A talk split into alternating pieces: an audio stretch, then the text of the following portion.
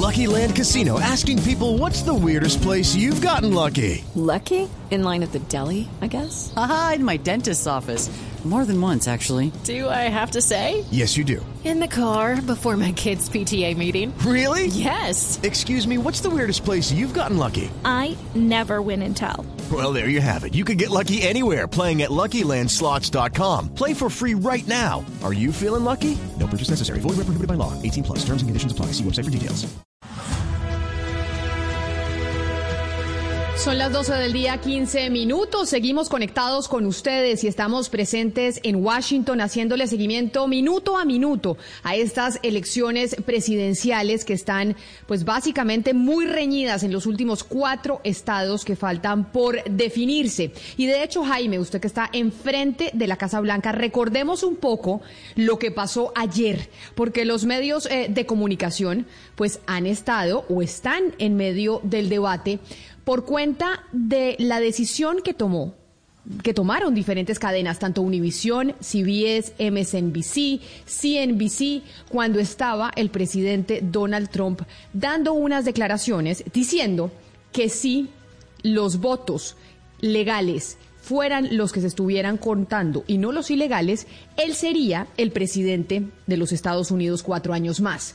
Después de que él estaba diciendo eso, dando ese discurso, estas cadenas de televisión importantes de costa a costa en los Estados Unidos tomaron la decisión de decir, interrumpimos la rueda de prensa del presidente Donald Trump porque lo que está diciendo es mentira, Jaime. Camila, es lo que ha dicho el presidente, digamos lo que dicen algunos de los medios de comunicación que decidió interrumpir esta transmisión. Los únicos que la mantuvieron fueron la cadena Fox News. Problemas con la comunicación eh, de Jaime, vamos a ver si la mejoramos, porque es que las comunicaciones enfrente de la Casa Blanca están teniendo problemas, pero pongamos un poco, pongamos por ejemplo lo que pasó ayer en CNBC, en el momento en que estaba dando el presidente Donald Trump esa rueda de prensa. Well, we're interrupting this because what the President of the United States is saying, in large part, is absolutely untrue. He began, and, and, and we're not going to allow it to keep going because it's not true. He began with there were illegal, there were legal votes, and if they only count the legal votes, I easily win. If they count the illegal votes, they're trying to steal the election. There is not a scintilla of evidence that this is true. None. There's only words here. No truth. La razón por la cual lo que están diciendo los presentadores es que interrumpen esa eh, declaración porque nada de lo que está diciendo el presidente Donald Trump es verdad y que no hay evidencia de lo que, que esté diciendo sea cierto. De hecho, la cadena hispana Univisión hizo exactamente lo mismo. Estaban presentando Jorge Ramos e Ilia Calderón en ese momento y esto fue lo que pasó. Su victoria no ha presentado ningún tipo de... Colocaron papeles en todas las ventanas para que no pudieran verse. Y ahora sí vamos a dejar la conferencia de prensa del presidente Donald Trump y la razón es muy sencilla. Esto es muy importante. Parte de las cosas que ha dicho el presidente Donald Trump son mentira. No es cierto lo que ha dicho el presidente Donald Trump respecto a que votos ilegales están evitando su victoria. No ha presentado ningún tipo de evidencia de que eso está ocurriendo. Es, es, verdad, Jorge, tampoco tiene ninguna evidencia de que, como él dice, se le haya hecho trampa. Y ahora trata de hacer una diferencia entre los votos y ahora empieza a llamarlos legales e ilegales sin tener ninguna evidencia. Y pues el debate está sobre la mesa. ¿Esto es un compromiso con la verdad o esto es censurar al presidente de los Estados Unidos? Y yo creo que no hay mejor invitado para hablar del tema, ni más faltaba que el presidente de Univisión Noticias, Daniel Coronel, para que nos expliquen un poco sobre la razón por la cual se tomó esta decisión. Daniel, bienvenido a Mañanas Blue, qué placer tenerlo con nosotros. Buenos días, ¿cómo está Camila? Me da mucho gusto saludarla. Bueno, cuéntenos el detrás de cámaras de esta decisión, de por qué se decide entonces eh, que ya no se va a transmitir más la rueda del presidente de los Estados Unidos, algo inédito en la historia de este país. Sí, señora, eh, realmente recibimos la alerta de la oficina de prensa de la Casa Blanca eh, unos 25 minutos antes del aire, diciéndonos que el presidente iba a hacer una locución a las 6 de la tarde nuestra corresponsal en, la Casa Blanca, que es Janet Rodríguez, tenía, eh, usted sabe que por el tema del coronavirus hay rotación, no todos los periodistas entran al mismo tiempo y ella tenía eh, por el pool eh, silla ayer en la conferencia de prensa. Entonces, me tocaba decir muy rápidamente si entrábamos a la conferencia de prensa o si hacía el reporte en directo y simplemente nos tomábamos la señal del pool. preferí que ella se quedara por fuera para tener, para tener una imagen digamos, de un reportero en campo, pero no en la, en la sala de prensa porque desde ahí no se podía hacer ningún reporte en vivo. Eh, perdóneme, Daniel. Judy was boring. Hello. Then Judy discovered ChumbaCasino.com. It's my little escape. Now Judy's the life of the party. Oh, baby, mama's bringing home the bacon. Whoa, take it easy, Judy. The Chumba life is for everybody. So go to ChumbaCasino.com and play over 100 casino-style games. Join today and play for free for your chance to redeem some serious prizes. ChumbaCasino.com. No purchase necessary. Void where prohibited by law. 18 plus terms and conditions apply. See website for details. Voy a interrumpir porque es que me parece muy importante lo que nos está contando, pero necesito que se deje el teléfono en, en el oído y en la boca para poderlo escuchar porque si no, no lo escuchamos bien. Ok. Entonces, Ahí ya, perfecto. Le decía, le decía a Camila que eh, eh, eh decidí, que, que Janet Rodríguez quedara en, en, el Jardín de las Rosas haciendo el reporte y no entrara a la conferencia de prensa para que tuviéramos la posibilidad de reaccionar en cualquier momento y que íbamos a tener la señal multidestino del pool con, con la conferencia. Y, estamos listos para arrancar a las seis y media. Realmente, como es usual, el presidente no arrancó a, a tiempo, sino casi a las seis y cuarenta y cinco tal vez. En ese momento, eh, entramos, eh, tuvimos al aire el presidente 10 minutos y eh, particularmente a mí me pareció que había un claro abuso de poder porque no se trataba de un mensaje de jefe de Estado, sino de uno de los candidatos en contienda. Aunque tiene las dos características al mismo tiempo, pues no es lo mismo usar los símbolos de Estados Unidos para hacer una comunicación de tipo electoral. Y eso a mí me, me empezó a parecer mal, cuando, cuando empezó a decir el contenido, eh, lo dejamos que terminara su idea y en ese momento eh, hablé con Jorge Ramos y con Ilia Calderón en el set y, y, y, yo mismo le pedí al, al control room de, de Univisión eh, interrumpir la rueda de prensa y, y, me parecía que estaba plenamente justificado porque no estaba hablando el presidente de Estados Unidos, sino uno de los candidatos en contienda y diciendo algo que no estaba sustentado en la evidencia. Es decir, estaba presentando una propaganda política en tiempo que era de información, lo cual no me parece que esté bien.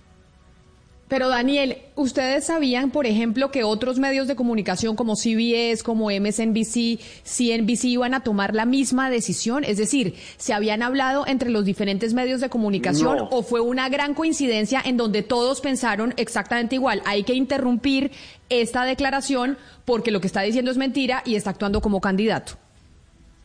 Eh, Camila, particularmente ayer no habíamos hablado, pero yo tengo que decirle una cosa.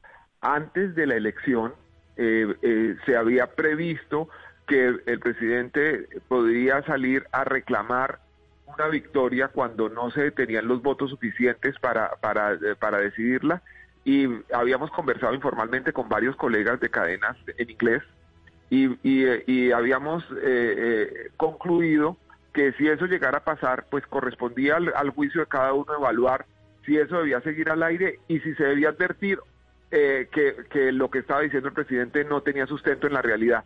No pasó el día de la elección, propiamente dicho, pues, el, el, el, ah, eh, el discurso del presidente Trump no fue exactamente en ese sentido. Entonces, eh, no, no, pero el razonamiento que traíamos sí es el mismo. O sea, y no es que un acuerdo general de veto, sino una conversación de colegas en un tema que es de todo el interés nacional. Ana Cristina, yo le leía a usted esta mañana dos trinos al respecto, en donde usted decía que no estaba de acuerdo con que se cortara a Donald Trump en su rueda de prensa porque defender la libertad de expresión pues no puede ser solo si a uno le gusta y que el periodismo es el que tiene que verificar y contrastar los datos, las fuentes, que eso se hace en caliente y que cortar a Trump era un poco victimizarlo y reafirmarlo como un héroe ante sus seguidores. Eh, sí, Camila, pero es decir, es que uno no puede eh, tomar los derechos como absolutos. Es decir, aquí, digamos, estamos defendiendo la libertad de expresión y el derecho a la información, pero no hay derechos absolutos. Y de eso le quería preguntar eh, precisamente a Daniel, porque estamos hablando de una fuente específica en una campaña presidencial. Estamos hablando de un señor que es Donald Trump, que lleva cuatro años diciendo sistemáticamente mentiras. Es decir, era una guerra avisada, era una guerra que ya sabíamos cómo, cómo iba a ser. Entonces, mi pregunta es, si ya está estábamos preparados, no se podía recurrir a otra manera, a otra forma para hacer ese contraste que no fuera cortarlo, para no producir precisamente este efecto de la victimización y decir yo soy la víctima del sistema, soy un perseguido, soy antisistema y todos los medios me han perseguido. Ana Cristina, a mí me parece muy válido y muy interesante el punto de vista. Lo que, lo que sucede es que Trump se habló, o sea, habló durante 10, 11 minutos antes de que tomáramos la decisión de que no se podía dejar hacer, eh, eh, seguir haciendo esto. ¿Por qué? Porque ha sido parte de una estrategia de propaganda de la campaña. El día que él salió del hospital naval, después de que, de, que al tercer día se recuperó del coronavirus y volvió a la vida, eh, simplemente copó todo el espacio prime time de los noticieros, fue programado para que sucediera entre las 6 y 31 y las, y las 7.00 de la noche su tránsito, el paso por de los helicópteros sobre, sobre Washington, D.C., el aterrizaje en la Casa Blanca, su saludo desde, desde la entrada de la, de, la, de la mansión presidencial, quitarse la máscara y, y terminamos todos haciéndole un comercial eh, eh, eh, en directo a Donald Trump en el horario más visto de las noticias en Estados Unidos. Entonces, me parece que eso también por un, por un, por un tema de criterio debe dosificarse y no puede, no puede haber intervenciones larguísimas. Si, si, si, si fuera Biden, lo habríamos dejado hablar todo el tiempo, tampoco. se toma lo esencial de, su, de su conferencia de prensa y, y, si, y si dice algo incorrecto se debe, se debe corregir en ese mismo instante de ser posible. Sí, Daniel, ahí, ahí se me adelantó a lo próximo que le iba a preguntar y es precisamente él en campaña, Donald Trump en campaña tuvo otras mentiras y de hecho pues así es como se inventó todo su gobierno y su, y su campaña pasada en mentiras. ¿Por qué eh, en este momento tan definitivo decidieron hacer ese corte y no en un momento eh, anterior, no, no lo hicieron antes donde tal vez sí hubiera podido frenar un poco más eh, este avance de él en campaña? No, porque lo que pasa es que el propósito no es frenar el avance de él ni de nadie en campaña. O sea, la democracia consiste en que la gente pueda decidir entre alternativas, eh, aunque, aunque a los periodistas nos parezcan buenas, regulares o malas. eso es una decisión del ciudadano. Esto lo que, lo que tiene que ver es con la misión del periodismo, que es la búsqueda de la verdad, y con el hecho cierto de que hay un abuso de la investidura presidencial para crear una impresiones falsas y, presentarlas como verdaderas ante el público. Quiero saludar a esta hora a Michael Camilleri, que es el director del programa de Estado de Derecho de diálogo del diálogo interamericano, porque para seguir hablando también con Daniel sobre este tema, porque el papel de los medios ha estado también en debate en medio de la elección. De hecho, se les acusa por parte del Partido Republicano de un sector del país que los medios están eh, inclinados más hacia el lado demócrata. Y por eso, señor Camilleri, quisiera saludarlo. Mil gracias por estar con nosotros hoy. Bienvenido a Mañanas Blue. Buenas tardes. Y quisiera preguntarle su opinión sobre lo que pasó ayer, en donde importantes cadenas de televisión como Univision, que dirige los informativos Daniel Coronel, que está con nosotros en la línea, CBS, MSNBC, CNBC, tomaron la decisión de interrumpir y decir, no vamos a seguir transmitiendo esta información del presidente Donald Trump porque es mentira. ¿Eso es un atentado contra la libertad de expresión o es una defensa y una responsabilidad que tenían que asumir los medios de comunicación con las audiencias? Sí, mira, yo, entiendo que los medios de comunicación existen para informar, eh, no para desinformar. Lo que vimos ayer fue una realmente una lluvia de mentiras de un presidente desesperado para mantenerse en poder, quien ante su inminente derrota está alegando fraude y corrupción electoral sin ningún tipo de prueba, eh, cosa que ha sido reconocido incluso por miembros de su propio partido. Ante eso, algunos medios de comunicación, eh, en ejercicio de su libertad editorial, decidieron cubrir toda la conferencia de prensa. Otros medios de comunicación decidieron solo cubrir una parte y luego verificar y contrastar las declaraciones del presidente con los hechos que conocemos. Eh, yo creo que uno puede coincidir o no con, esas decisiones editoriales, pero no hay ningún fundamento para alegar una violación a la libertad de expresión.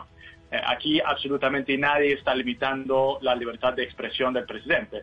Eh, Trump salió, dio su conferencia de prensa, la misma fue ampliamente difundida y, y, lo que tuvimos fue sencillamente un ejercicio legítimo de la libertad editorial de cada medio de comunicación.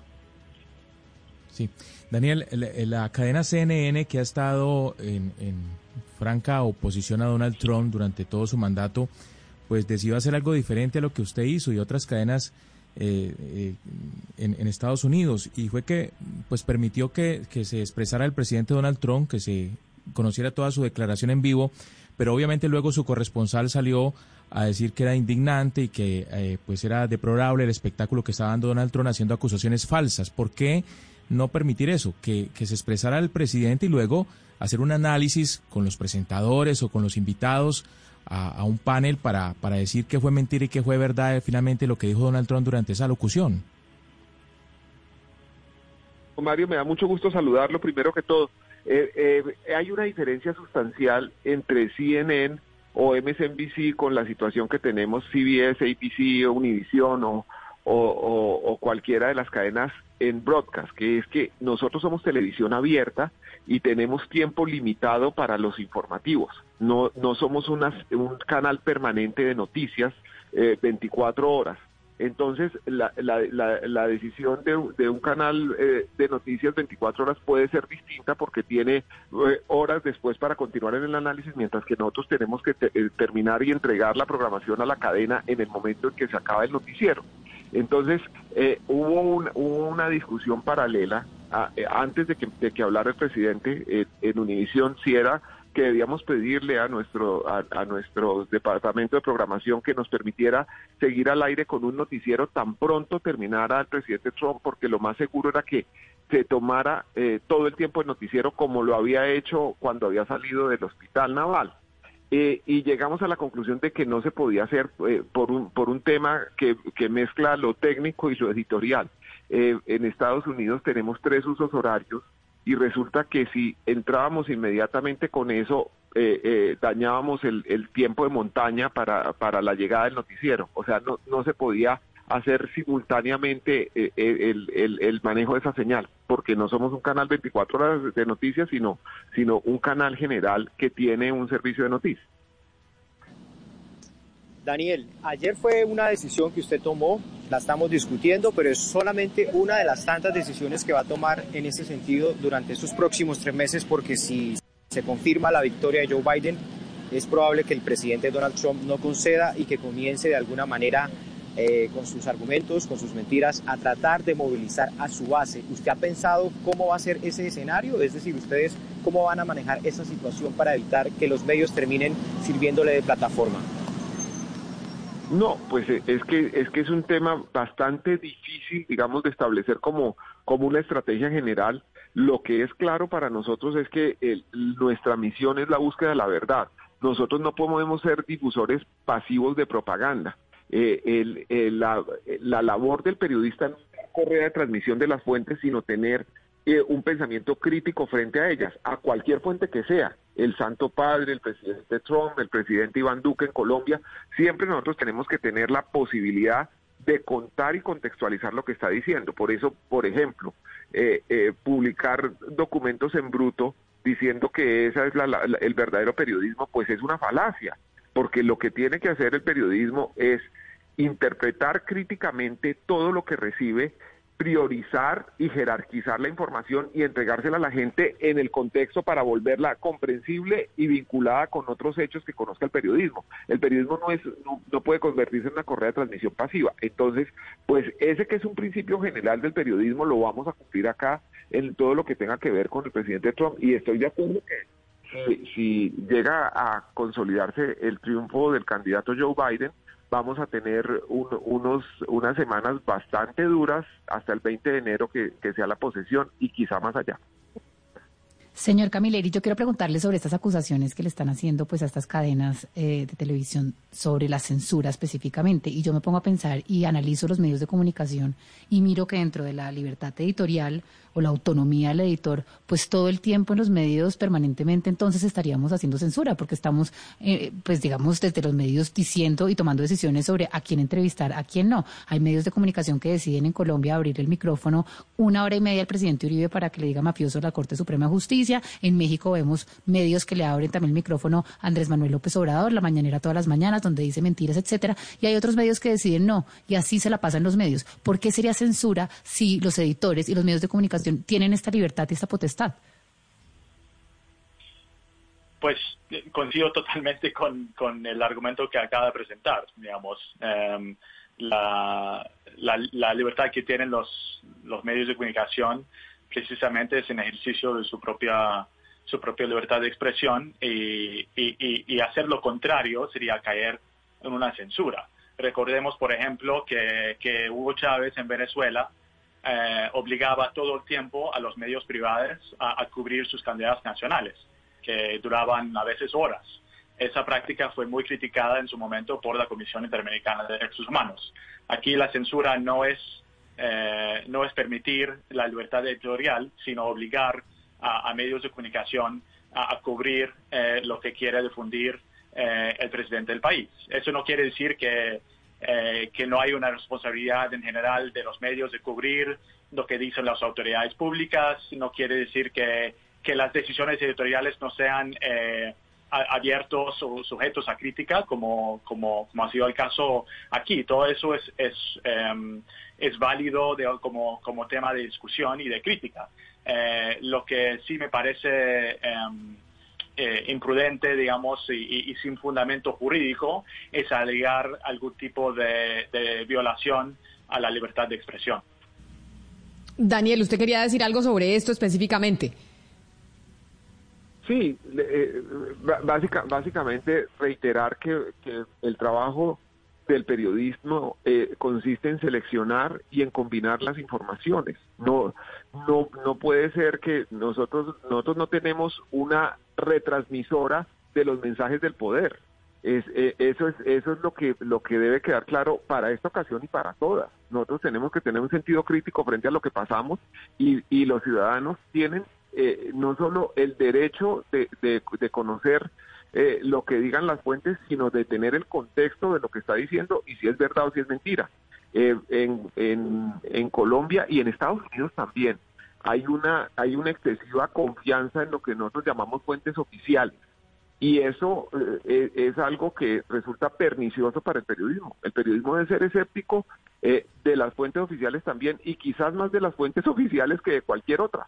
Porque, porque en ese sentido no se, no se puede no se puede informar a la gente eh, de manera cabal si no se busca el contraste entre lo que dice el poder frente a lo que sufre el ciudadano.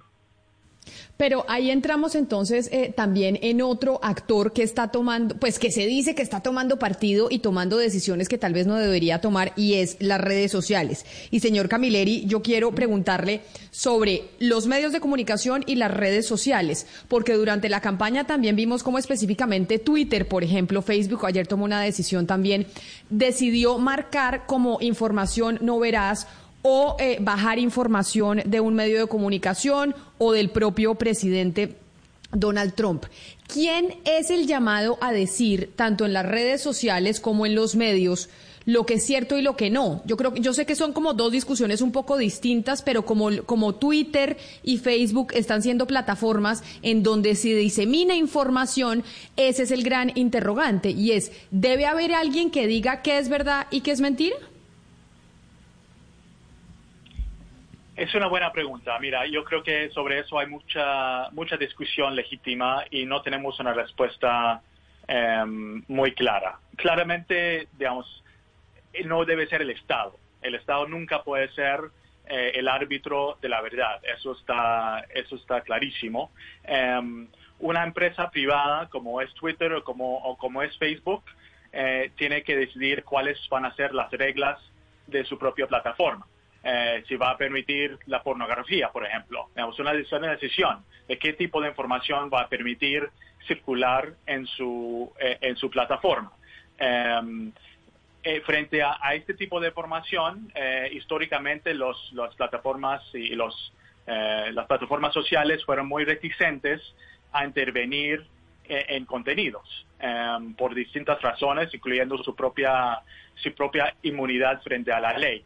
Em, ante, digamos, la situación un poco em, sin precedente que tenemos en este momento de un, un presidente que según el Washington Post ha dicho 22 mil mentiras durante su, su presidencia y ante em, una situación de tanta, tanta tensión eh, y tanta polarización e incluso algunos incidentes de, violencia política, eh, eh, estas plataformas han tomado la decisión de ser un poco más, digamos, activos, no en censurar, sino en, tratar de asegurar que las personas que usan esas plataformas saben cuánto una información es de manera verificable cuestionada o falsa, ¿no?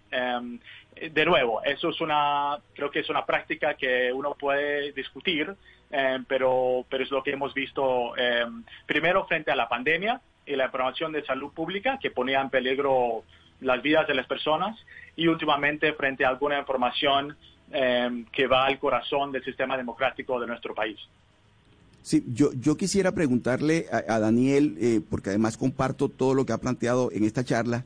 Mm, Daniel, en lo que tiene que ver con la posibilidad de negarle a esas millones de personas que estaban interesadas en escuchar el discurso de, Trump, presidente candidato. ¿Por qué no darle la, si se está pensando en los televidentes, por qué cercenarle a ellos la posibilidad de escuchar completamente al presidente o al candidato Trump, por una parte, Daniel. Y por otra parte, no tengo claro si la posición que toma eh, Univision a la hora de tomar la decisión de cortar la intervención de, Trump es editorial o es informativa. ¿Cuál es realmente la motivación que lo llevan a ustedes a tomar esa decisión? ¿Es editorial o es informativa? Es informativa, es, es puramente periodística, Oscar, porque realmente lo que, está, lo que estamos buscando es que no haya un aprovechamiento de los símbolos del poder, de la investidura del presidente de Estados Unidos con el propósito de entregar propaganda electoral durante el horario de un noticiero. Eh, en, segundo lugar, es válido lo que tú dices. Si, si, si, hay ciudadanos que están interesados en escuchar el discurso completo del presidente, ¿por qué se lo cortamos eh, en, en, el minuto 10 y no dejamos, no dejamos todo el tiempo restante, porque el presidente había empezado a reiterar lo que había dicho sobre el conteo de votos ilegales, haciendo pues digamos un refuerzo propagandístico puramente, no estaba aportando nada y, era, era el momento de establecer en el tiempo que nos quedaba de noticiero que lo que estaba diciendo no se ajustaba a la evidencia pública que tenía. Daniel, pero aquí es que hay una cosa, es muy claro lo que es una política editorial, una política informativa, pero es que aquí estamos hablando de información en caliente, es decir, en el segundo, como nos contó usted ahorita que le tocó hacer.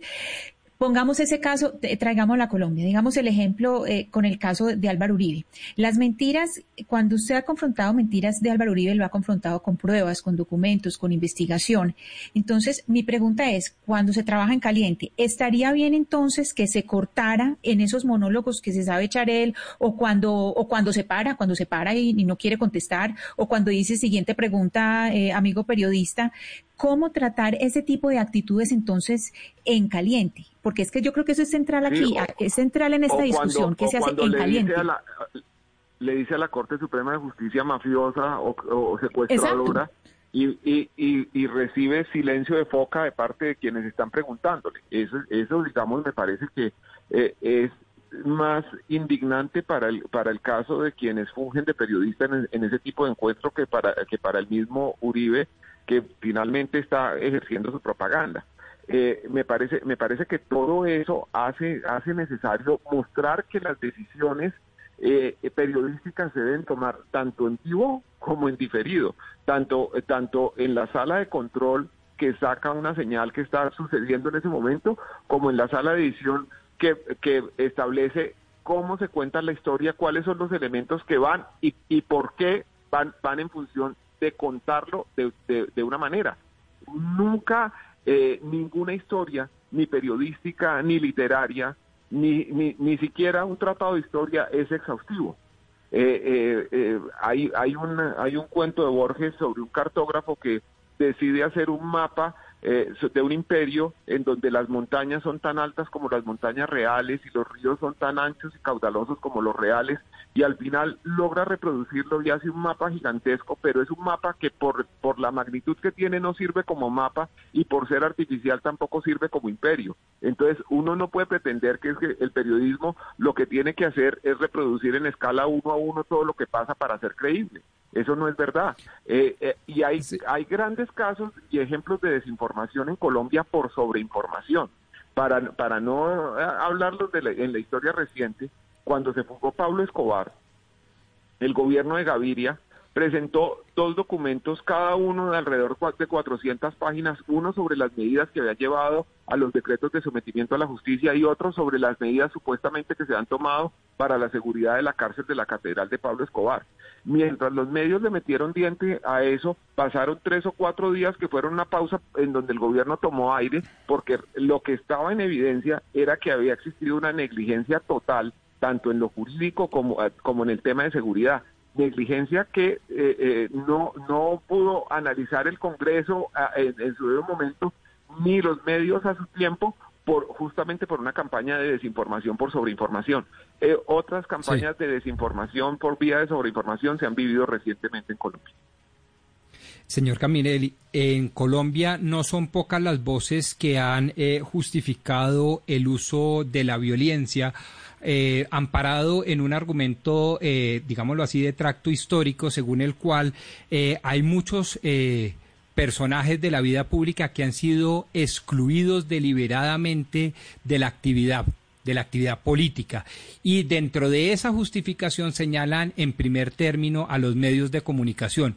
¿Usted no cree que este tipo de actuaciones en el ámbito como por ejemplo latinoamericano podrían llevar a acciones violentas precisamente amparados en el hecho de justificar la violencia por la exclusión política?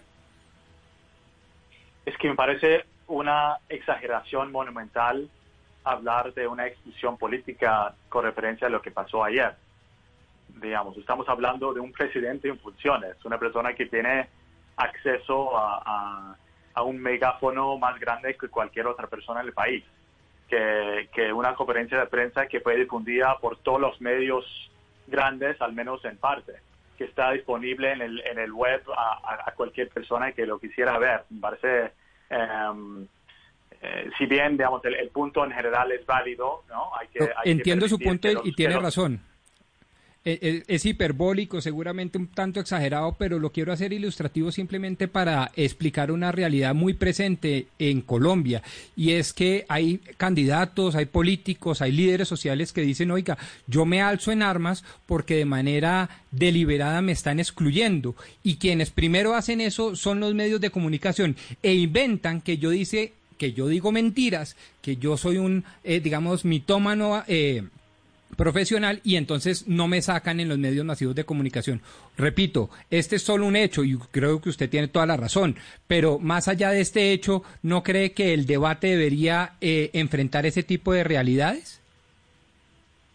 Mira, nunca voy a defender em, el uso de la violencia política, pero sí claramente la historia nos dice que cuando las personas no tienen vías democráticas eh, para, para reclamar sus, sus derechos y sus perspectivas, em, tienden a, recurrir a la violencia. Creo que es un, hecho, digamos, histórico. Entonces hay una, una lección aprendida ahí para todas las sociedades democráticas y, para los medios de comunicación eh, también. Sí. Camila, usted ahorita estaba enumerando eh, la lista de cadenas de televisión que interrumpieron el discurso de Donald Trump. No, no, no sé si escuché mal o no escuché. Usted mencionó a Fox. Fox News. No, no, no, no mencioné a Fox, mencioné a Univision, a CBS, a MSNBC y a CNBC. Porque, porque es que me dicen que Fox también interrumpió la, transmisión de, del discurso o la locución de Trump y pues todos sabemos que, que, Fox News fue la gran aliada durante el mandato de Donald Trump. No sé si Daniel Coronel eh, nos puede ayudar a, a, entender un poquito lo que está pasando con esta cadena tan importante de los Estados Unidos y con el Partido Republicano y con el presidente Trump ¿Por qué se, se desmarcó a última hora ya al final de la, de la contienda y, y, sobre todo en, en, en, este, en ese momento que se está haciendo el conteo de votos. Y además el enfrentamiento, Daniel, que los vimos también teniendo con eh, lo que pasó en Arizona y cómo se conoció que incluso de la Casa Blanca llamaron directamente a Fox a decirles ustedes no pueden pronosticar que Biden va a ganar Arizona, ¿Qué es lo que está pasando entre Fox y la Casa Blanca en estos momentos. Ah, primero, primero Camila y Hugo Mario, yo no sé eh, lo que hizo Fox ayer. Yo no, yo no lo estaba viendo en ese momento porque estaba tomando la decisión propia mía y en el y digamos, y en, y en mis monitores lo que tenía era ABC, CBS y, NBC. Entonces no, no, no sé realmente eh, eh, cómo habrá tomado la decisión Fox. El tema, el tema de la proyección de Arizona es lo siguiente. Eh, en Estados Unidos no existe una autoridad federal electoral. La, la autoridad electoral es una en cada estado. Y entonces, desde hace más de 100 años, AP, la prensa asociada, cuenta los votos, los suma nacionalmente para sacar, para sacar el conteo de los votos electorales, que son en últimas los que deciden el presidente. Este, esta, este año, por primera vez, hay, eh, AP tiene competencia en esa labor titánica que hace de la sumatoria de las elecciones y Reuters, que es otra agencia de noticias, eh, sacó su propio servicio y hay unas cadenas trabajando con Reuters y otras con AP. Nosotros particularmente estamos trabajando con AP y Fox News también decidió trabajar con AP. Eh, ¿por, ¿por, qué lo decidimos? Porque, porque pues confiamos mucho en la experiencia de AP. AP decidió el día eh, domingo, eh, con base en el 86% de la votación de Arizona, eh, llamar, como se dice aquí, o sea, eh, eh, proclamar que ya, que ya esa votación era para un candidato y se la dio a Biden. Reuters, que está en el otro pool, decidió no hacerlo porque ellos, ellos pensaban que faltaban dos, dos condados, uno de ellos es el condado de Maricopa, donde tradicionalmente ha habido una mayoría republicana y ellos pensaban que eso podía inclinar la balanza del Estado hacia Trump porque Maricopa es el estado, eh, es el condado más grande, porque este, incluye la ciudad de Phoenix y es la mayor votación. Sin embargo, AP tenía, tenía un estimado basado en las elecciones de, de, medio término, lo que llamamos en Colombia las elecciones de Mitaca, que sucedieron hace dos años, en donde por los abusos de un sheriff local, el sheriff John Arpaio, la, el condado se volvió más demócrata que republicano, casi que votando en contra del Cherry. Entonces ellos tienen una doble estimación sobre eso y decían que Maricopa iba a ser fundamentalmente para Biden. Los hechos hasta ahora le van dando la razón a P. Va, va el 96% contado y, se, y Maricopa está votando eh, muy mayoritariamente a favor de Biden. Ahora, Pero también salen un... Señor. Es que un poco para hablar, eh, digamos, más allá de, de, de este tema que, que, que, la AP, pues, digamos, decidió dárselo y Reuters no, y esa es la diferencia un poco de CNN y Fox. Creo que la, la, pregunta de Camila, y quiero ahondar en eso, es un poco más sobre las diferencias estructurales que existen entre las dos cadenas. Y yo ayer justamente estaba viendo a Tucker Carlson en Fox, haciendo una crítica muy fuerte a CNN y a eh, MSNBC, bueno, se la pasa haciéndole críticas, pero esta me llama mucho la atención. El señor Carlson les dice a, a CNN que ellos han cometido un error, porque ellos han dedicado cuatro años a llamar a todo lo que rodea a Trump, incluyendo a sus seguidores racistas, homofóbicos, xenófobos, etcétera. Y que no puede ser posible que la mitad de un país, porque la verdad es que el presidente Trump sí sacó hasta ahora una, digamos, votación impresionante, sea racista, homofóbico y xenófobo. Y que en MSNBC, y no sé si en este cabe Univisión de pronto, están cayendo en el error de estigmatizar a la mitad de un país llamándola de esta forma, denigrante, por cuatro años y que esto ha generado que la gente coja más rabia y se vuelva mucho más trompista y más radical. ¿Usted estaría de acuerdo con esto que dice el señor Carlson? Yo nunca estaría de acuerdo con nada de lo que diga el señor Carlson en principio. Eh, pero además tengo que decirle que las decisiones no se validan por mayoría, porque si eso fuera así la Tierra seguiría siendo plana. las decisiones se toman en función de su correspondencia con los hechos y con la realidad. Eh, eh, eh, no, no porque haya muchos partidarios del señor Trump, quiere decir que él está diciendo la verdad. Nosotros tenemos como periodistas el deber de contrastar y de tener ese criterio de evaluación que nos, que nos, que nos haga apartar de lo que digan las personas más populares. Popularidad no es lo mismo que verdad. Ni mayoría quiere decir eh, eh, permiso absoluto para hacer lo que le provoque al que detente el respaldo de esa mayoría. Esa es, esa es una discusión válida aquí en Estados Unidos y muy válida en Colombia, donde eh, existe, por ejemplo, una mayoría atropelladora que piensa que la justicia no debe actuar en función de que, de que no se puede llevar a un personaje por popular y poderoso a que responda por, las, por los eventuales delitos que ha cometido. Yo quisiera hacerle una última pregunta a los dos y empiezo por el señor eh, Camilleri y es sobre, a modo de conclusión, sobre el rol que han jugado los medios de comunicación en los Estados Unidos durante esta elección y durante, pues, y durante los últimos meses.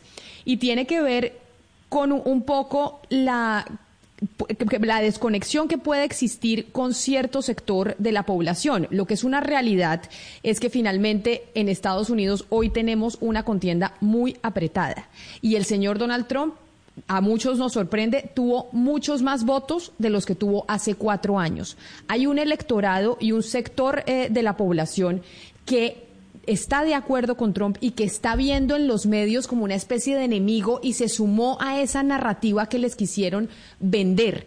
En esa coyuntura y en ese panorama en el que, en el que se encuentran los Estados Unidos, donde la mitad del país piensa así, ¿qué calificación o qué se le puede decir a los medios de comunicación sobre su actuación durante esta contienda electoral? Es una buena pregunta. Creo que tengo quizás dos observaciones. La primera es que hemos visto em, en estos últimos días y, semanas em, mucho, mucho excelente periodismo. Em, la verdad es que la cobertura del conteo, de las elecciones, de las posturas de los candidatos, pero, pero sobre todo ahora en estos días tan tensas para el país, en que estamos contando casi voto por voto, hay periodismo nacional y también periodismo local eh, en Georgia, en Pennsylvania, en Arizona, eh, ocurriendo que es de, alta calidad y que está manteniendo informado a la gente que quisiera saber realmente eh, lo que está pasando y, no la desinformación que escuchamos de algunas partes, incluyendo de la Casa Blanca. Creo que es, importante marcar eso.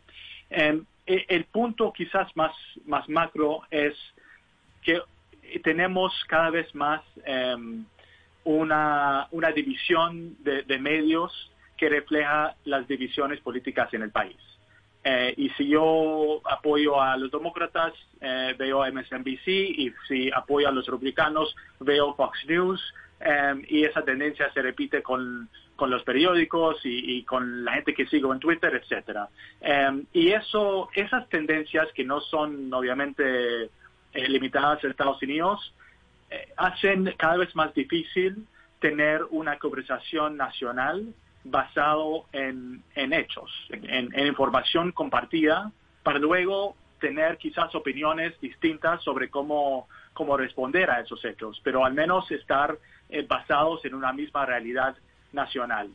y, eso, las implicancias de eso me parece que son profundas eh, para el futuro democrático de los Estados Unidos y, no veo en este momento una solución muy fácil al tema. Y esa misma pregunta para usted, Daniel, que es como el gran interrogante que, que nos hacemos desde los medios de comunicación en el mundo, es qué pasa, cuál es esa desconexión que hay con un sector muy importante de la población, que tal vez siente que hay medios que no, que no le, no le están entregando información y no se sienten representados en esos medios de comunicación, que al final pues tienen una función y una labor con todos. Sí, yo pienso que los medios de comunicación tienen que esforzarse por hacer bien su trabajo también creo que, las, eh, que el diseño de las redes sociales favorece un aislamiento, mientras que la gente tiene la idea de que está comunicada con todo el mundo.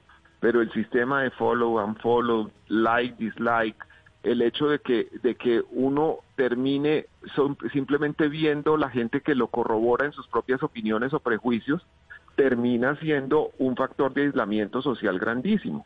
A nombre, a nombre de, la, de la conexidad múltiple, uno termina solo leyendo a quienes le dan la razón. Entonces no hay como factores contradictorios. Y eso sumado a que, a que hace camino cierta historia como de conspiración universal de los medios. Eh, eh, valga decir que, que la gente siente que los medios algo le están ocultando o le han ocultado siempre y que en cambio las redes sociales son pulcras y verdaderas. Entonces, eh, resulta que si yo soy de New York Times, yo tengo que probar lo que digo y tengo que mostrar el documento y todo, pero, pero, si, pero si yo soy Pedro Pérez, puedo decir que acaba de aterrizar un platillo volador y se bajaron siete hombres, eh, hombrecitos verdes diciendo que Biden es el apóstol del castrochavismo en Estados Unidos. Y que como yo soy Pedro Pérez y tengo el, el sereno privilegio de mi anonimato, no tengo que demostrarlo. Y puede tener más fuerza la información falsa que la verdadera. Es, es, es, un, es un tema de crecimiento de las redes sociales que ha sido así y que además estamos viviendo en una etapa de alto analfabetismo en el consumo de medios. Eh, eh, cuando nuestros padres eh, recibían el periódico, sabían que era distinto leer el espectador que leer el siglo.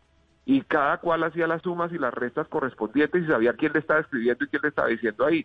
Pero ahora eh, en Twitter perfectamente pueden comprar cualquier cosa y no saben si, si quien lo está diciendo siquiera existe o si es un nombre falso y hay expertos casi que criminales en desinformación en, a través de las redes sociales. Pues muy interesante debate sobre los medios de comunicación, sobre la decisión que tomaron importantes cadenas ayer en los Estados Unidos frente a un discurso del presidente candidato Donald Trump. A Daniel Coronel, presidente de los informativos de Univisión, mil gracias por estar con nosotros y lo mismo a Michael Camilleri, director del programa de Estado de Derecho del Diálogo Interamericano. Nosotros llegamos así al final de esta emisión, llegando al viernes, ya culminando este cubrimiento especial de las elecciones presidenciales en los Estados Unidos. Muy probablemente esta noche habrá eh, pues conocimiento de un ganador.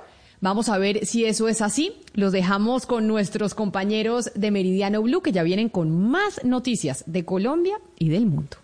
Hello, it is Ryan, and I was on a flight the other day playing one of my favorite social spin slot games on chumbacasino.com. I looked over the person sitting next to me, and you know what they were doing?